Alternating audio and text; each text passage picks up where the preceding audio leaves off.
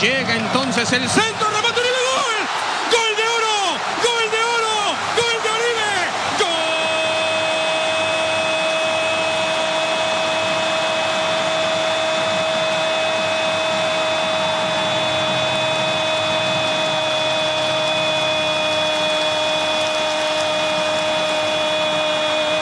¡Gol de México! ¡Oribe! ¡Oribe! ¡No te mueras nunca, Oribe! ¡Te amo, Peralta! ¡Te amo, Peralta! ¡Doy todo por ti, Peralta! ¿Qué onda, gente? ¿Cómo están? Bienvenidos a un episodio más de Llamerito. Richie Sempeña y Michelle Jacobo. Amigos, como siempre es un gusto recibirlos de nuevo. ¿Cómo están? Un placer, un placer, Güero Arnao, Michelle Jacobo, güey, pues aquí otra vez dándole, pues seguimos con este especial del Tri, que me está gustando bastante, la verdad lo estoy disfrutando mucho en todavía tiempos finales, tal vez, mediados de pandemia, ya no sé ni, no, no sé cuánto tiempo va a durar esto, hasta el Son 2021, inicios. si- no, no, no son sé qué está inicios pasando ya. pandemia. Lo peor es que son inicios de la pandemia. O sea, Yo les anuncié. A ver, Me yo les acuerdo anuncié cuando- hace rato que el primer año era el más difícil, güey. Y siguen, siguen quejándose. Ya, por Pero- favor. Yo me acuerdo cuando grabamos el primer capítulo en pandemia, me acuerdo perfecto que estábamos en mi casa y decíamos, es que esto no va a durar tanto y es que espero que para mayo ya podamos estar juntos otra vez No, en no, la no. Dijimos, Y- a ver, ya tres, tres más de estos. y- Exacto. Oye, mira, ya es agosto. Sí, Nancy. Ya es Pero, agosto o sea- y, y yo creo que vamos a seguir aquí hasta agosto del 2042. Porque pues, Caminando no veo con, con muchísima tranquilidad rumbo al fin de año, güey. Cuando dijimos, Totalmente. haremos unos tres a distancia y se acabó, pero bueno, aquí estamos. Seguimos con nuestro especial del Tri. Hoy es un día muy especial. Hace una semana se cumplían 21 años del título en Confederaciones. Ah, Y mira, la coincidencia es martes otra vez y es otro día de aniversario, otra efeméride, para que apunten bien, señores. Hoy se cumplen ocho años de la medalla de oro en Londres 2012. Aquí estaremos hablando acerca de la importancia de, esta hazaña, qué tan importante es para la selección. Hay mucha gente que todavía es renuente y dice que por ser selección sub-23 no debería de ser tan importante.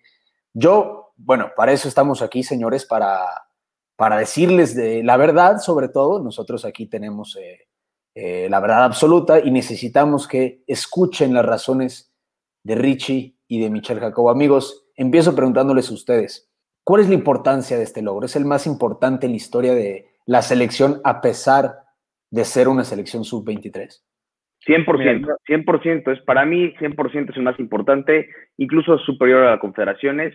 Para mí es el máximo logro, son Juegos Olímpicos, que los Juegos Olímpicos se, se basen en un formato de que, bueno, tenías que invitar a, puedes invitar a tres que pasaran a sub-23, pero los demás no. Es distinto, pero Juegos, una medalla olímpica tiene el peso de los Juegos Olímpicos, o sea, es otro tema, es un, es un tema completamente diferente, compiten más equipos, hay más grupos, existe más presión, hay más personas alrededor del mundo ven, o sea, todo, todo es más grande, es, un, es un magno evento. O sea, un magno evento es el Mundial, un magno evento es el Super Bowl, un magno evento es los finales de la NBA eh, y los Juegos Olímpicos son el magno evento por excelencia, el, y en el cual ni siquiera está cerca de entrar una Copa Confederaciones. Para mí también es, lo mencioné el capítulo pasado, que hablamos de las confederaciones y lo menciono hoy. Yo creo que sí es el logro más importante que hemos tenido a nivel selección. Sí, que será sub, 10 sub 23, lo que quieras, pero es el logro más importante. La gente se pelea, la gente mayor de 23 años se pelea para ver quién es el que va a ir y le piden permiso a sus equipos para que les den la oportunidad de poder participar en los Juegos Olímpicos siendo mayor de 23, incluso siendo menor de 23 hay jugadores que Sí. pelean y que se y que le piden a sus clubes el favor y la oportunidad de poder participar en unos Juegos Olímpicos. Y lo vimos este año, este año iban a ser los Juegos Olímpicos otra vez y este año lo dijeron, o sea, Herrera quería volver a ir, estaban diciendo que Vela quería ir, lo cual no creo en lo más mínimo, pero estaban diciendo, Herrera quería pelear por ir, Guardado, Guardado que ya tiene 77 años, quería pelear y le quería pedir oportunidad al Betis de que lo dejaran participar en los Juegos Olímpicos. Y así como hablamos de México, hablamos de otros equipos, o sea, de otras selecciones. Francia, Francia, el PSG no quería dejar ir a Mbappé, que da la edad, no lo quería dejar ir, porque no, hay que recordar que no es obligación de los, de los equipos Sí. prestar a sus jugadores porque no es un torneo avalado por la FIFA como tal. Entonces, jugadores incluso menores de 23 pelean por ir a este torneo porque saben la importancia que tiene. Y para mí, evidentemente, es mucho más importante este torneo que las confederaciones. Te da más nombre el torneo, al grado que para el 2012 Brasil no había logrado ganar una medalla olímpica, una medalla de oro más bien, una medalla de oro olímpica, y que era un, tache en, la historia del fútbol brasileño. Que cuatro años después la hayan logrado ganar en su, en su casa es diferente, pero Brasil iba con todo para ganar, para ganar una medalla olímpica, una medalla de oro olímpica, y no, lo, habían, logrado. Lucía, muy difícil que se la quitaran. Sí, eh, mira, yo he leído mucho, mucho debate al respecto, sobre todo hoy. Eh, mucha gente lo, no, no sé si lo demeritan, pero entienden que no debería ser considerado como el más importante, porque una selección que ha competido en Copas América, no el torneo más importante del continente en, donde estamos, en, mundiales, eh, las Copas Oro, pues bueno, ya entendimos que no, prácticamente es una obligación que la ganemos. Eh, mientras no ganemos un mundial o una Copa América, que no creo que vayamos a volver a participar pronto en una. Este sí tiene que ser el logro más importante en la historia de la selección.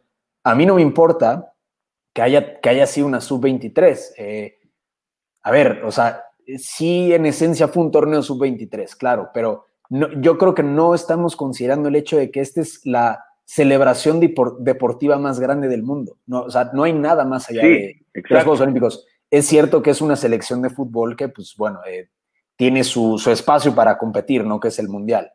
Pero sigue siendo, son los Juegos Olímpicos, o sea, no, no, no, vas más allá de, los Juegos Olímpicos. Claro que eh, pues, eh, conseguimos algo en Panamericanos eh, y, no fue tan, tan valuado, pero a ver, esto, esto ya es, es, otro tipo de escenario, es el máximo escenario.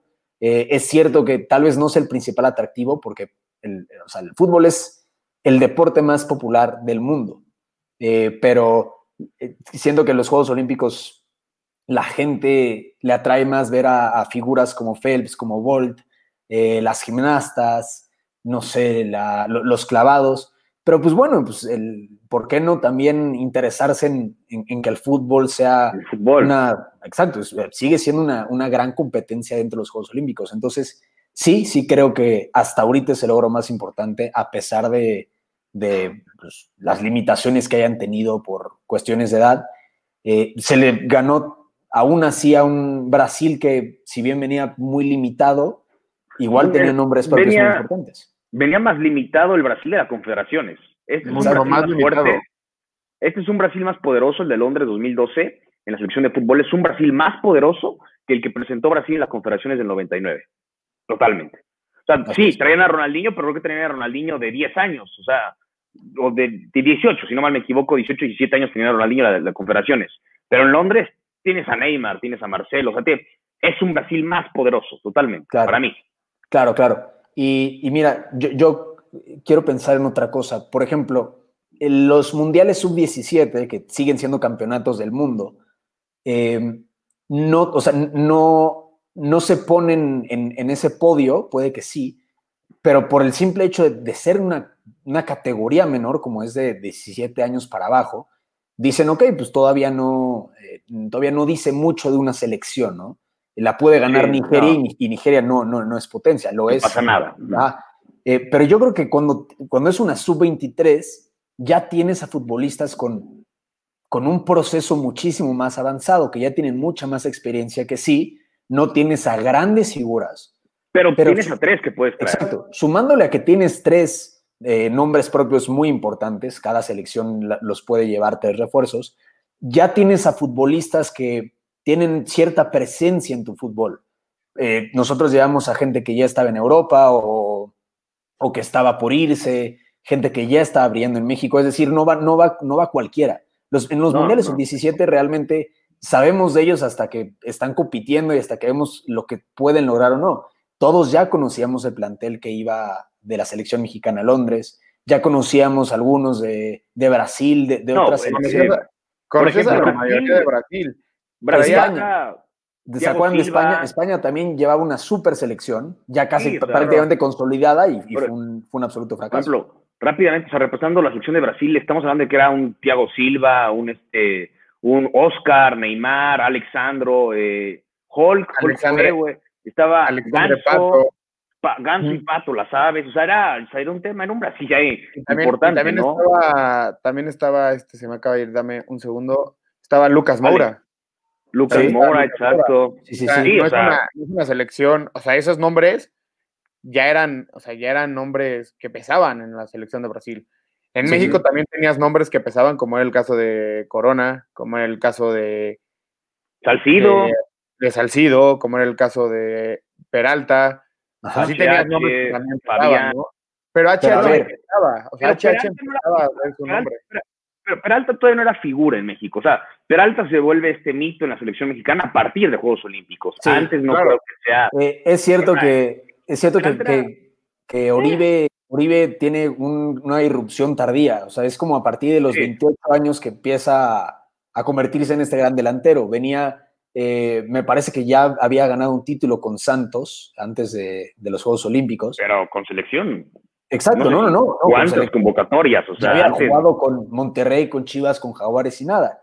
Eh, estoy de acuerdo en que es a partir de Londres 2012 que se mitifica completamente su figura. A partir de ahí se vuelve eh, el principal delantero de la selección de cara a Brasil 2014. Ajá. Ok. Pero a ver, tengo- esta selección también tenía Giovanni, también tenía un Raúl Jiménez que igual le estaba despegando, un Marco Fabián Sí, que tiene un muy buen torneo, ya hablaremos de, de quién fue la, de quién creemos que fue la figura en, en Londres, pero la verdad es que eh, siento que la parte defensiva, no sé, Darwin Chávez, eh, Chatón Enríquez que llega con muchas dudas, pero acabó siendo muy bueno. eh, Sí. Al final acaba, acaba siendo una, pues una generación, digámoslo así, eh, que muchos destacaron, muchos no, pero yo creo que sí se le tiene que valorar un pasito más adelante, uno mucho más grande, perdón, de los Mundiales Sub-17, porque ya era un plantel de renombre, por así decirlo, y si no lo era ahí, Y si no sí se convirtió. Exactamente. A sí. diferencia de, los, de, las, de las generaciones sub-17 que son campeones del mundo, estos nombres que vemos en, en Londres 2012, ¿qué, qué te gusta? ¿Un 80% luego han sido convocados en selección? O si no han sido convocados en selección, se sabe de ellos, se conoce, su- hay trayectoria, hay experiencia, hay categoría. Pero estás hablando de que muchos de ellos estaban muy chavos y que de aquí repuntan y muchos sí llegan. O sea, Irán Mier, que fue- ha sido convocado, este, Javier Cortés, no sé, Miguel Ponce, Araujo, o sea, Raúl Jiménez, o sea, no sé, varios, A ver, eh, Diego sí. Reyes, Aquino, o sea, El caso es que hay, hay muy pocos que realmente no, o sea, su carrera no prosperó dentro de esta selección. Eh, muy, muy pocos. La verdad es que de la mayoría podemos hablar grandes cosas. Ya lo que, lo que fue su carrera eh, últimamente, no sé cómo es el caso de Giovanni o Marco Fallán, es otro tema, pero la mayoría sí destacó. Hablemos rápidamente Chatón. de, del Chatón, por ejemplo, pero que fue una, a ver, fue una muy buena, su participación en Londres es buenísima. La fase de grupos, empezamos... eh, Ah, no, claro que, claro que es muy buena. Antes de ir a la fase de grupos, yo no les quiero dar un dato. ¿Saben el significado de Oribe? no. ¿cómo que significado de O sea, vida? el nombre Oribe. O sea, el nombre No. Oribe, ¿sabes qué significa? Oro. Persona No. que trabaja con el oro. Con el oro. Ah, Estaba caray. escrito, estaba escrito. Sí. Sus orígenes ahí en, en Torreón estaban escritos. Estaba El- escrito, estaba iba escrito colgar la que él nos medalla. iba a dar el oro. Sí, sí, sí. Quiero mucho a Oribe Claro. todavía. Yo sé que tal vez ustedes no por su reciente ejemplo- decisión de pasarse al rebaño, pero Por ejemplo, la, o sea, pero la primera vez que creo que convocan a Oribe es en la Copa América 2011. O sea, que es justo lo que comentamos. No hay. Y, y- y lo convocan Oribe y juega, no juega más de un tiempo. Si no tengo. Y luego de ahí empiezan ya 2011 a convocarlo en algunos este, amistosos. Pero en realidad, donde, donde irrumpes tal cual en, en, este, en los Juegos Olímpicos. Porque antes solo Copa América, que que- yo recuerde, la del 2011, pero y, y ni siquiera amistosos. O sea, Copa América. No, y cabe recordar que lo, que lo convocaban en la Copa América 2011 porque ese mismo año jugaste la Copa Oro y en la Copa América Sí. 2011 llevaste una selección C, o sea, ni siquiera era la selección B porque la selección B fue también parte Sí. de la Copa Oro. y, y se acuerdan de lo que fue de esa selección. Un Sí, absoluto una, fiasco. una- un fiasco. Entonces por ahí Entonces, empezaban las dudas de qué iba a pasar con esta selección, exacto. O sea, ¿qué va a pasar con ese tri? Es, es un tri eh, mermado que tiene un técnico que tal vez no sea muy capaz como lo era Tena. ¿Qué, qué- qué va, qué va a pasar? Eh, hay- había muchísimas dudas. Estas Aunque dudas los empiezan como Claro, los panamericanos eso sí, en 2011. Eso sí es, es- importante contextualizarlo. Muchos de esos integrantes también fueron a, también fueron a Londres, pero la, con la Copa América fue como el, el- el decir, a ver, eh, no podemos competir contra algo más, con- contra algo más allá de, de- de nuestro vuelo, ¿no? Es cierto que iban, repetimos, era selecciones sub-23 con refuerzos, pero México al parecer no estaba para, para, un ruedo muchísimo más grande. En fase de grupos se empieza empatando con Corea, 0 eh, a 0. Para, mí la, la, figura de los Juegos Olímpicos fue Tena. Para mí es Tena. ¿eh? Ok, ok, ok. No, no y, completamente es que, es que Tena le daba, le, daba una identidad a esa selección, ¿no? Ya iremos hablando poco a poco cómo va evolucionando.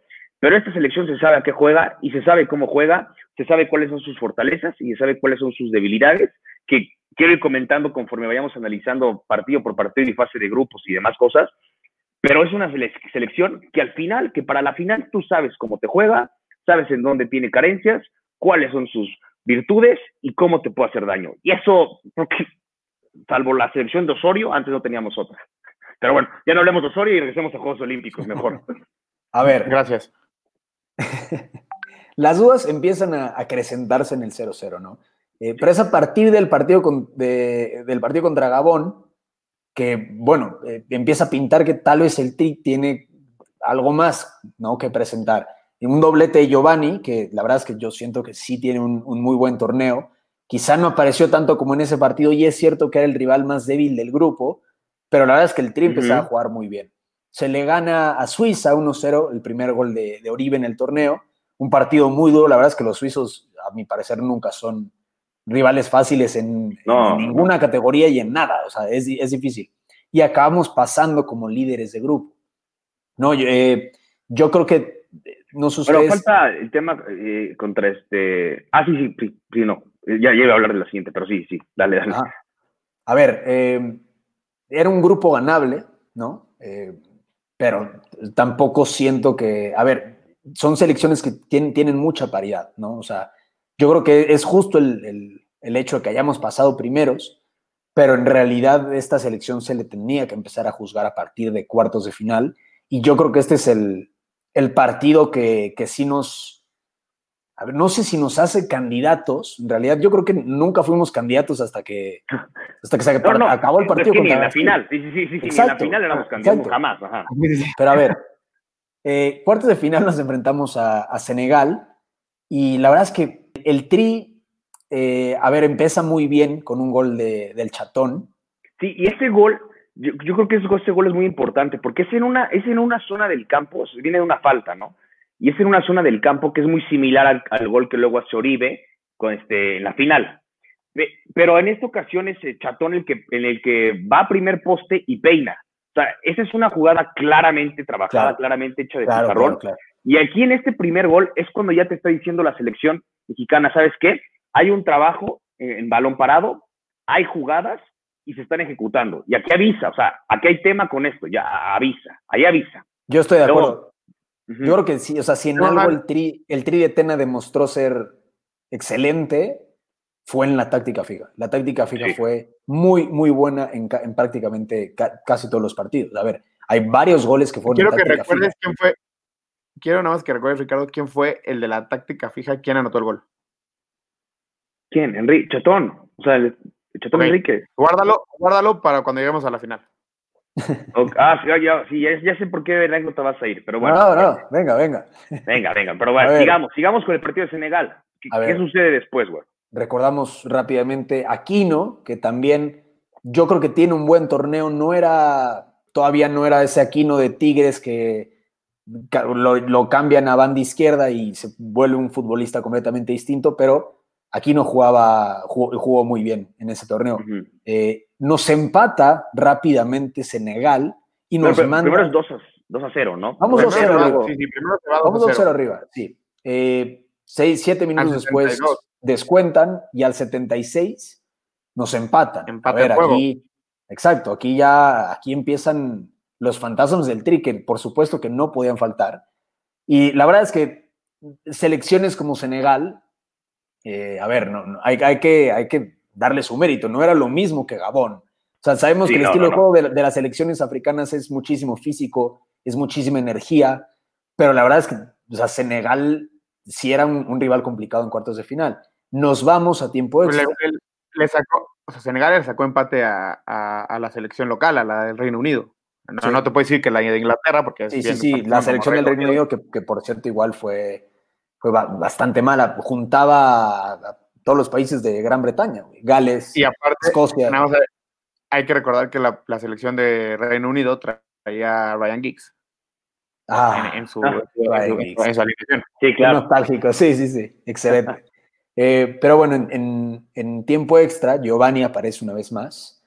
Y después viene un, gol muy, muy particular de, de HH cuando Senegal estaba completamente volcado.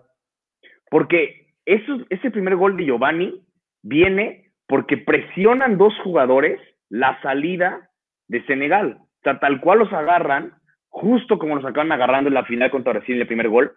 Exacto. Así, o sea, entonces, y también el de Giovanni, eh, bueno, el de, perdón, el de Giovanni y el de HH son muy similares. Es por la presión de los delanteros que, y que inclusive los medios, o sea, porque ese México presionaba la salida con, con medios y sacó delanteros y con medios, o sea, y esos dos goles en tiempo extra son por esa presión. Entonces, ayer te está hablando que en el partido de Senegal se muestra una identidad de selección mexicana. Primero, con el balón parado en el primer gol de Chatón, y luego con los dos goles en tiempo extra que te habla de que es una selección que va a morder y que va a presionar como la naranja mecánica, así como la naranja del fútbol total, así presionaban la salida tal cual. Y así es como anota los dos en tiempo extra, sí. La presión alta del Tena también, tiene razón. O sea, sí, sí, también era, un aspecto característico y que trabajaron muy bien.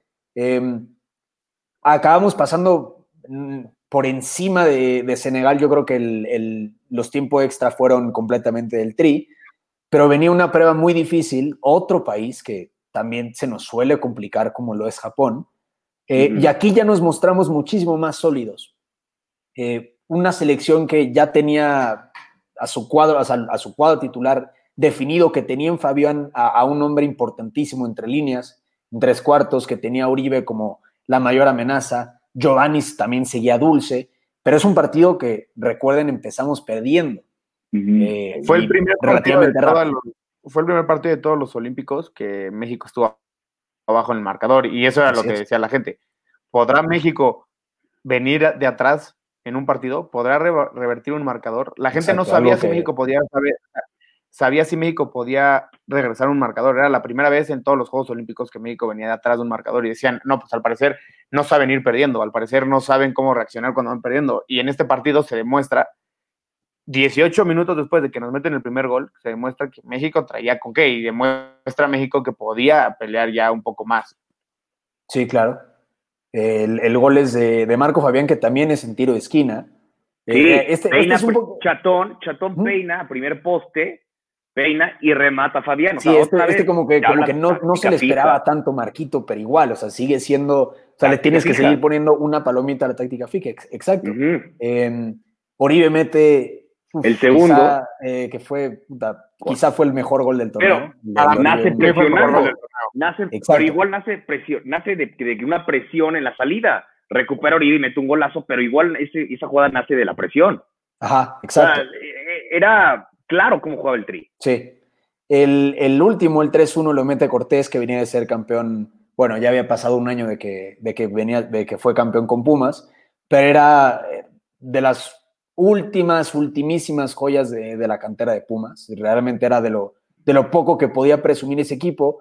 Él eh, sí era más revulsivo, la verdad es que no era, no era un tipo con, con capacidad de, entrar en un cuadro titular como esa selección. Eh, sin embargo, la verdad es que cuando, cuando entró yo creo que lo hizo bien Javier Cortés y se ganó bien. La verdad es que después de esto yo creo que la, la selección entendió a lo que jugaba, entendía lo que, debilitaba a sus rivales, como dice Rich, que era la presión alta, que era la táctica fija, el dinamismo que tenían a partir de, que Marco Fabián recibía la pelota. Mucho llegamos, que... Exacto. Tiene razón también, no era una selección que, que hilaba muchísimas conducciones, eran, eran toques rápidos. Llegamos a la final contra Brasil. A ver, antes de, repasar el juego, yo, yo quiero preguntarles cuáles eran sus expectativas en esa mañana.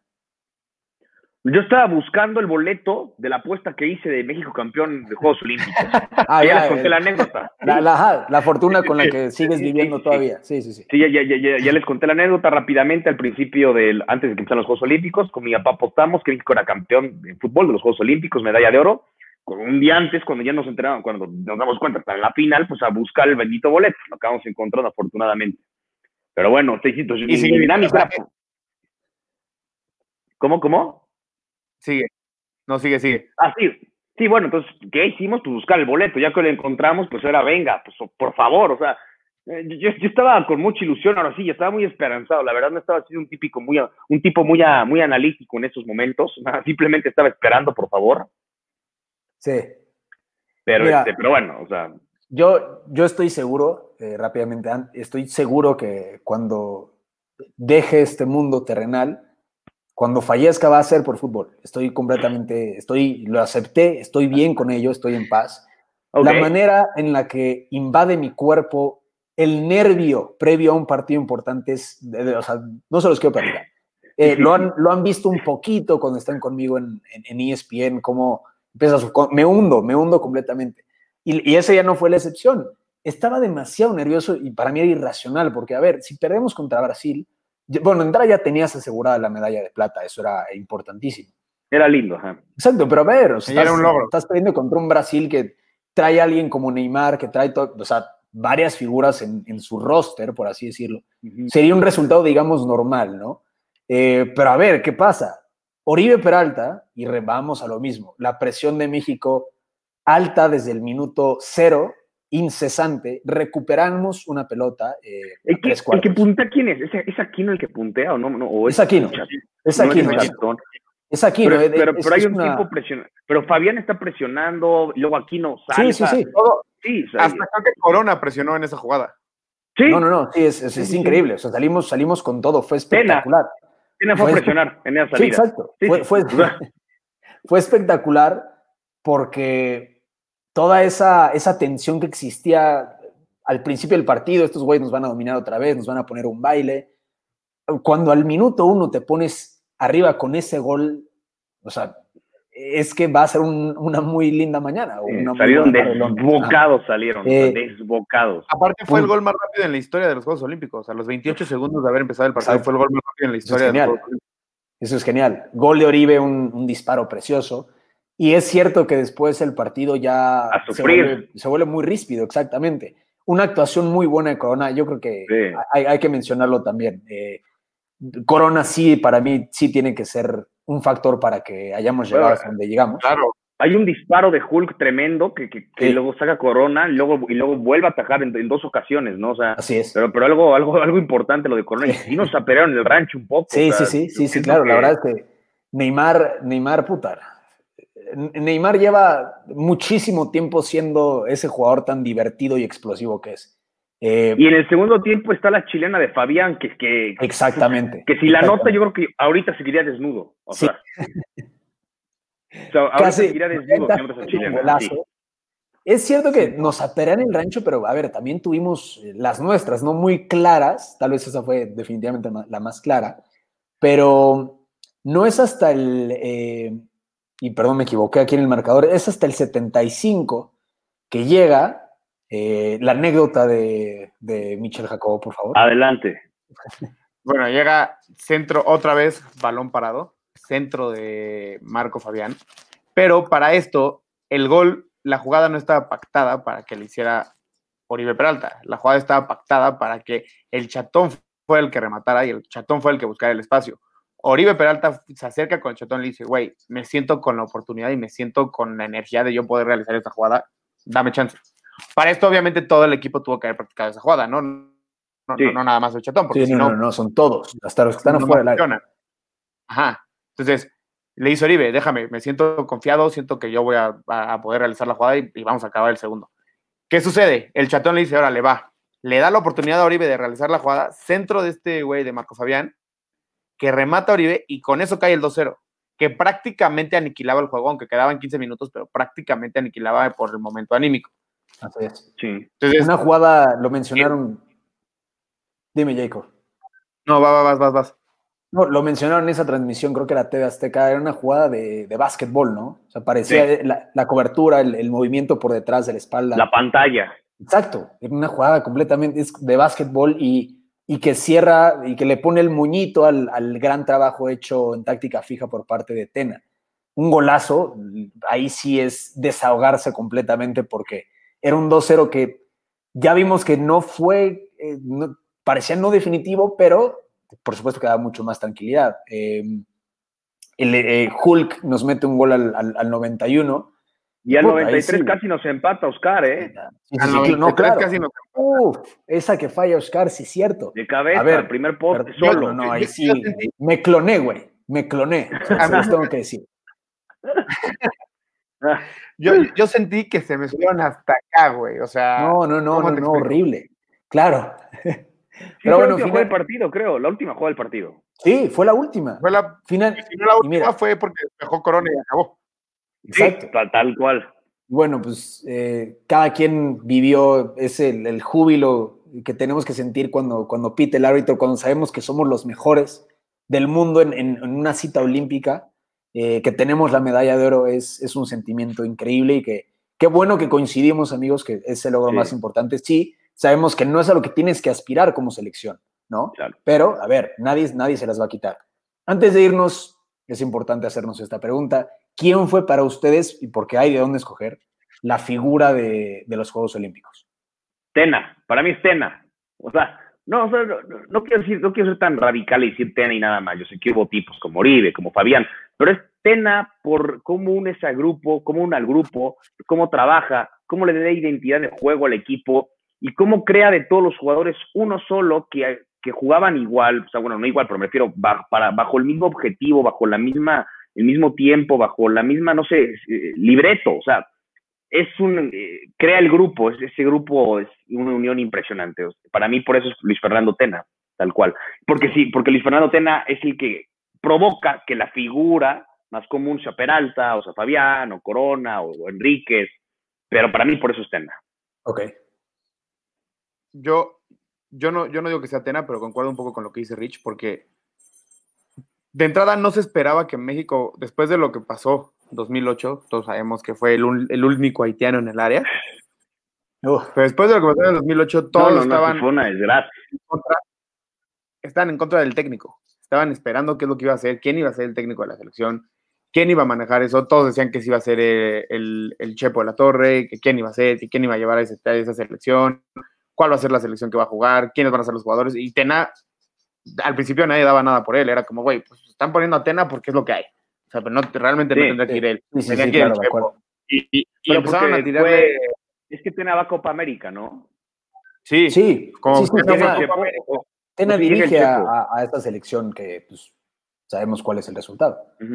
Pero es que Como justamente... Tena lo dije, empezaron a tirarle basura al mismo Tena porque dijeron, güey, si no lo logró con esa misma selección hacer un buen, buen papel o un poquito mejor papel en Copa América, ¿qué va a hacer en Juegos Olímpicos? Él no va a poder hacer absolutamente nada.